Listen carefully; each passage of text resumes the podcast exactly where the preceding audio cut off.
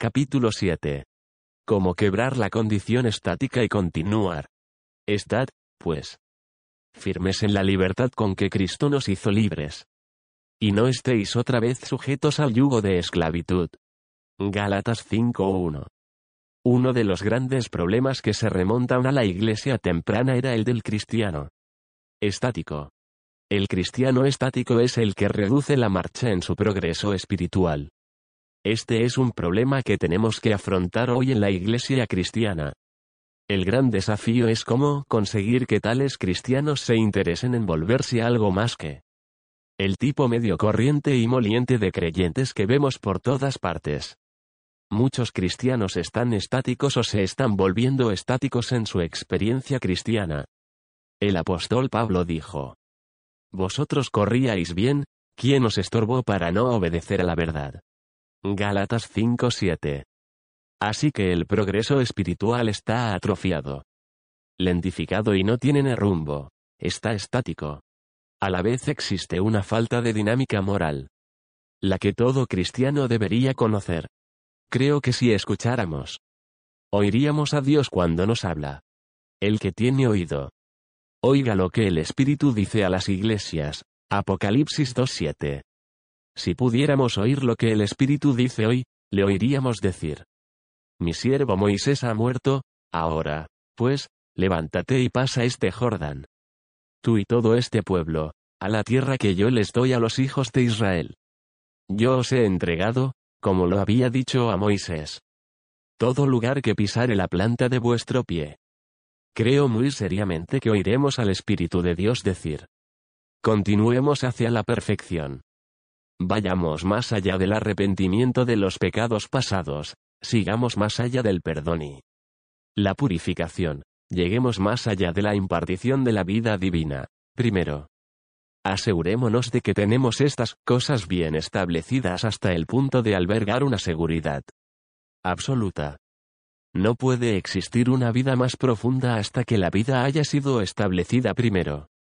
No podemos hacer ningún progreso en el camino hasta que estemos en el camino. No puede ocurrir ningún crecimiento hasta que haya un nuevo nacimiento. Todos nuestros esfuerzos dirigidos hacia una vida más profunda, la vida crucificada, solo traerán decepción. A no ser que hayamos establecido los asuntos del arrepentimiento de las obras de muerte. El perdón de los pecados, la impartición de la luz divina y la conversión. Quiero analizar con usted dos requerimientos bastante importantes de la vida crucificada. Estas dos cosas lo llevarán a un largo camino en la rotura de fa condición estática. Primero, vivir la vida crucificada implica abandonar por completo el mundo. Segundo, la vida crucificada quiere decir volverse totalmente al Señor Jesucristo. Este es el énfasis de la Biblia tanto en el Antiguo como en el Nuevo Testamento.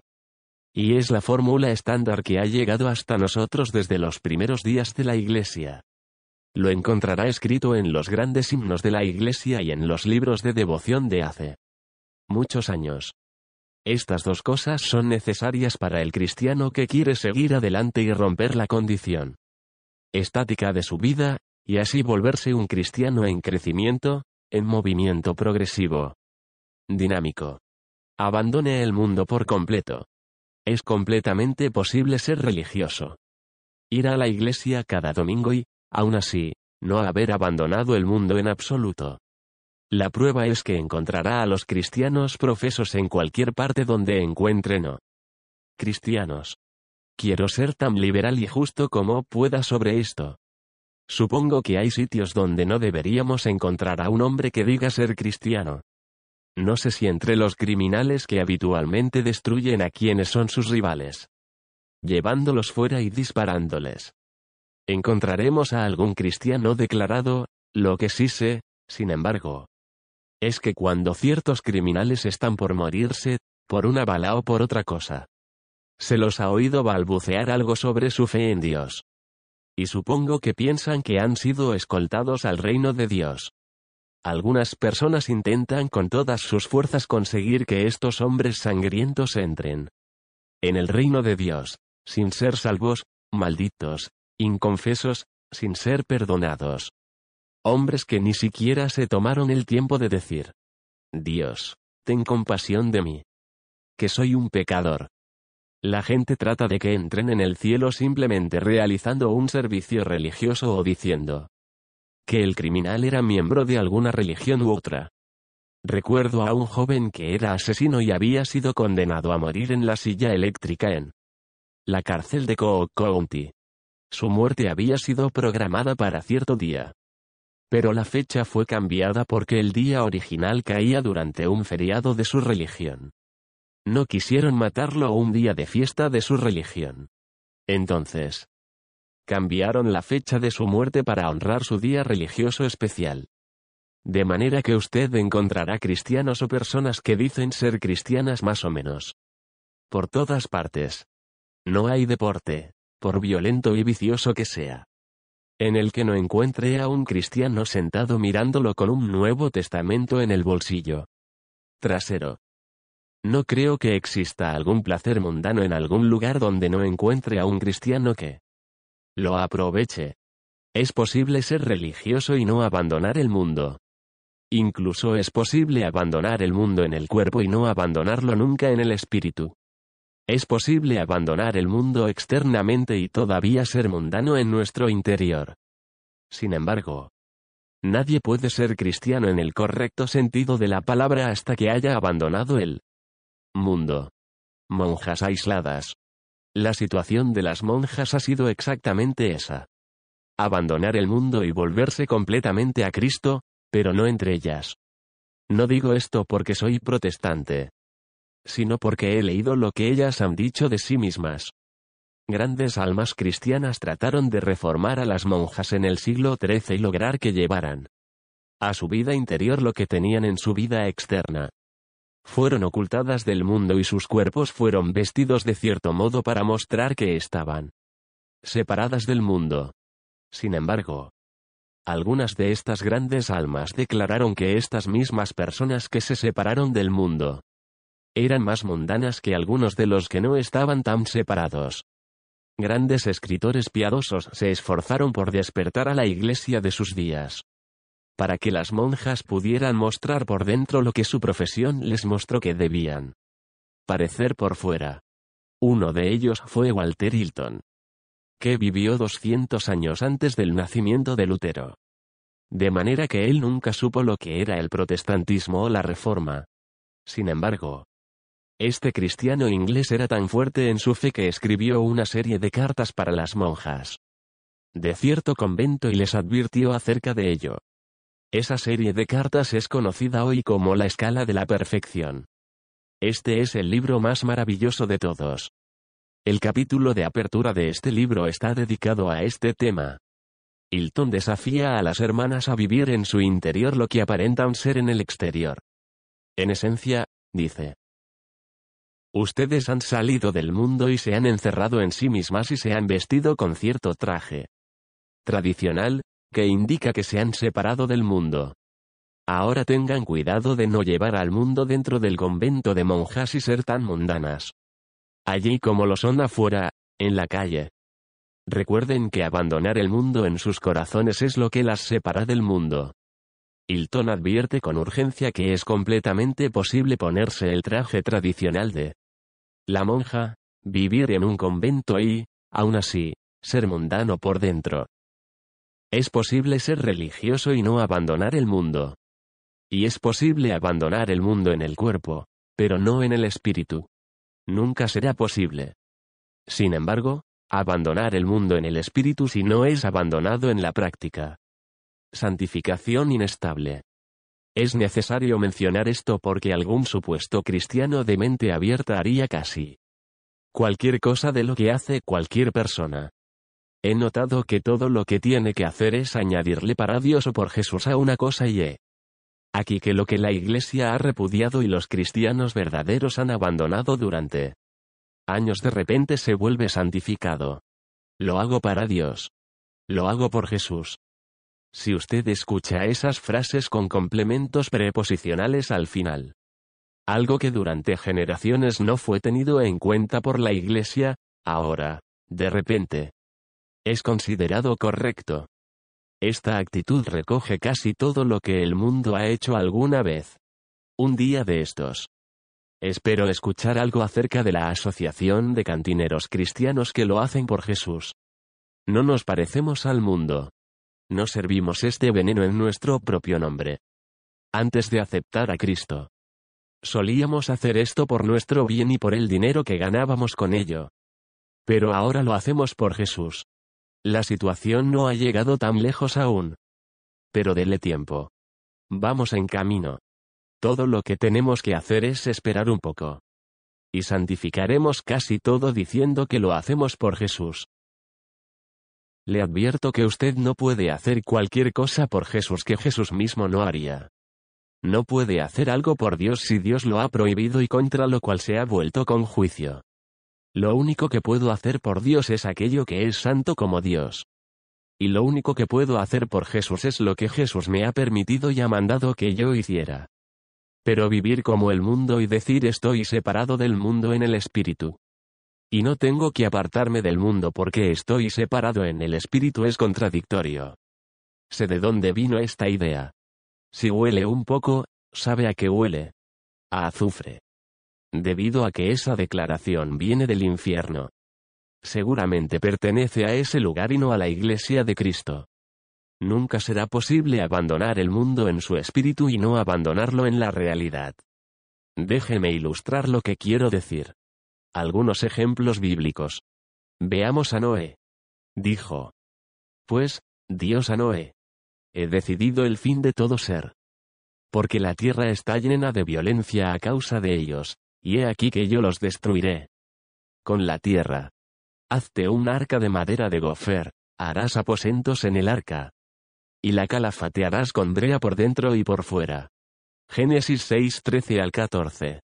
Noé obedeció.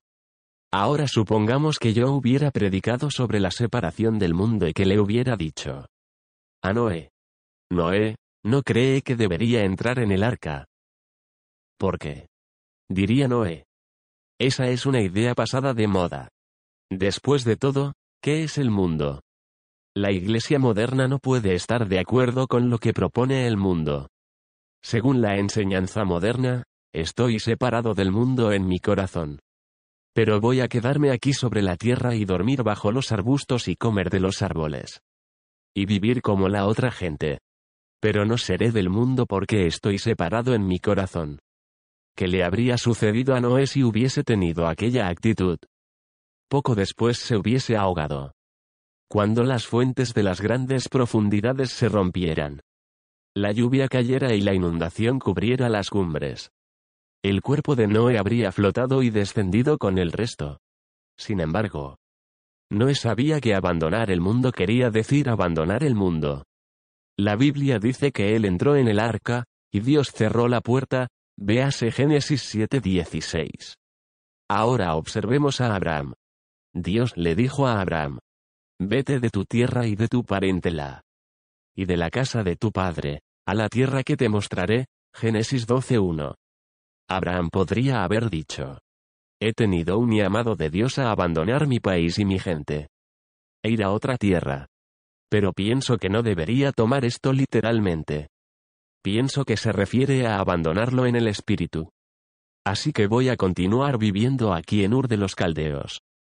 Y voy a entrar a la tierra santa en el espíritu. Ridículo. Abraham tenía que salir del país, de hecho, así que se marchó con Lot y su familia. Tuvo que abandonar una cosa para conseguir la otra. Tomemos a Lot como otro ejemplo. Lot finalmente llegó a Sodoma y se convirtió en un funcionario de la ciudad. Los ángeles vinieron a él y le dijeron. Escapa por tu vida, no mires tras ti. Génesis 19:17. Lot podría haber dicho. Organicemos una discusión en grupo acerca de escapa por tu vida, no mires tras ti. ¿Qué significa esto? Mientras estaban ocupados en la discusión y el debate de ese asunto, el fuego habría caído y habría destruido a Sodoma y a Lot con el resto. Pero Lot supo que escapa por tu vida quería decir que debían salir de Sodoma y quedarse afuera. Porque el fuego ya estaba llegando. La comunidad cristiana. Cuando a los primeros cristianos se les dijo que el amor al mundo y a las cosas del mundo significaba que no amaban a Dios. No entraron en discusiones para ver qué quería decir el mundo o cuán lejos podrían llegar. Y, aún así, complacer a Dios. Ellos salieron del mundo, se separaron completamente de todo lo que tenía el espíritu del mundo. El resultado fue que atrajeron la furia del mundo sobre sus propias cabezas. El mundo que existía por entonces sigue existiendo. El gran Dios Todopoderoso ahora o más tarde confirmará la verdad. Pero el mundo no es diferente ahora de lo que era cuando crucificaron a Jesús y martirizaron a los primeros cristianos. Es el mismo. Adán es siempre Adán en cualquier parte donde usted lo encuentre, y nunca cambia. La razón por la que nos llevamos tan bien con el mundo es que hemos comprometido nuestra posición. Y le hemos permitido imponerse en nosotros mientras que, por turnos, se nos permite imponernos al mundo muy poco. El resultado es que muy pocos de nosotros estamos de algún modo avergonzados por el mundo. Lo que la Iglesia necesita temer se está volviendo algo aceptado en la comunidad. Cualquier iglesia que sea aceptada por la comunidad mundana que no ha sido salva nunca es una iglesia llena del Espíritu Santo.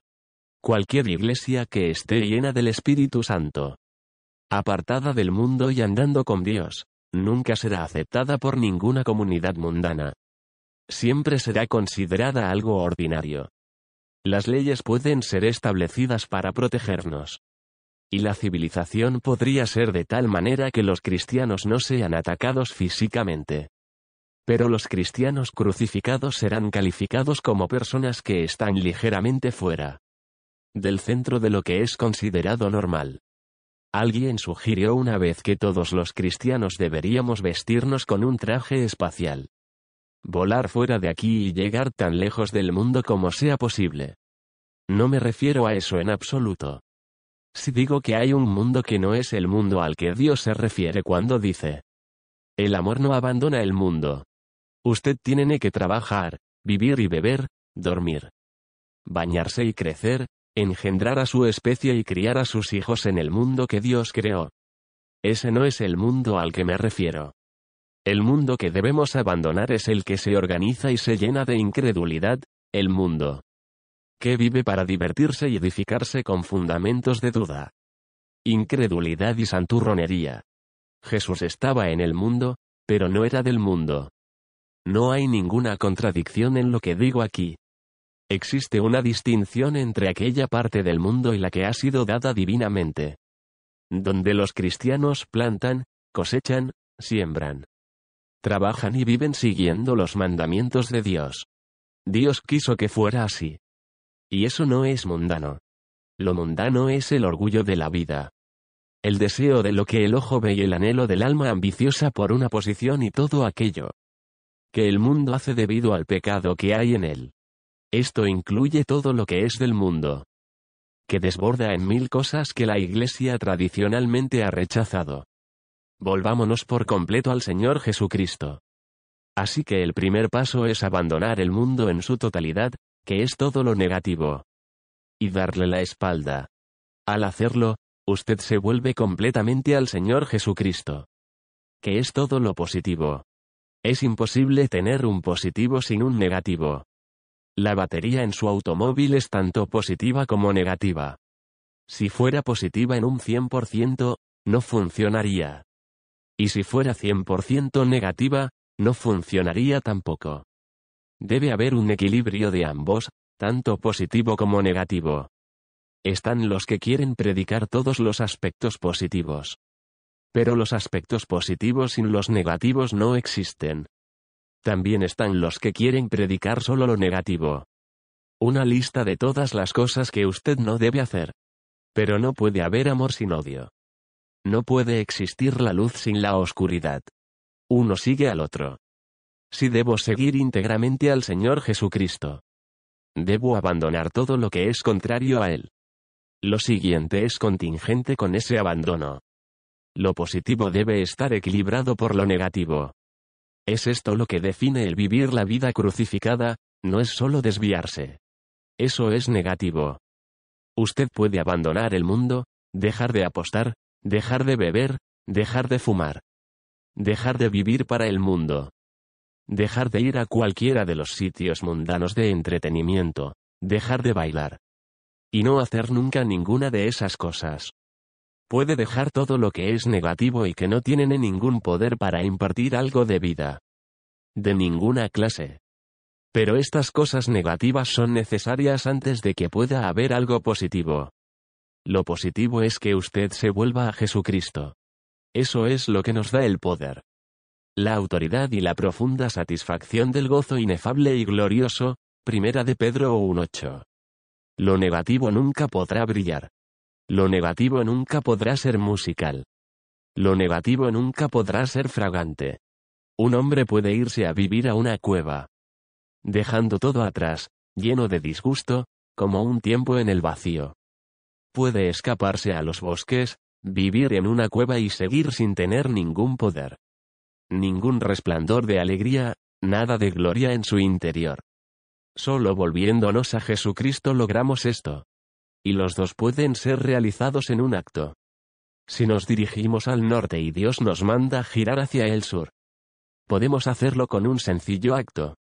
Así que cuando Dios nos dice que abandonemos el mundo y nos volvamos a Cristo, lo podemos hacer en un movimiento, un libre y sencillo acto. Volverme del mundo es volverme a Cristo. No siempre funciona así, pero puede hacerlo. Supongamos que alguien que tenía un gran poder decidió hacer algo con respecto a la oscuridad. Supongamos que este alguien tenía muchos duendecillos o ángeles u otras criaturas a su mando. Y dijo. Estoy harto de esta oscuridad. Quiero que limpie en el cielo de toda la oscuridad. Supongamos que reunió mil o un millón o diez millones de duendecillos, o alguna otra clase de seres imaginarios, con lampazos, y que estas criaturas fregaron el cielo de toda la oscuridad. Aún estaría oscuro. Solamente espere hasta que salga el sol. La salida del sol hará lo que todo ese lavado del cielo nunca podrá hacer.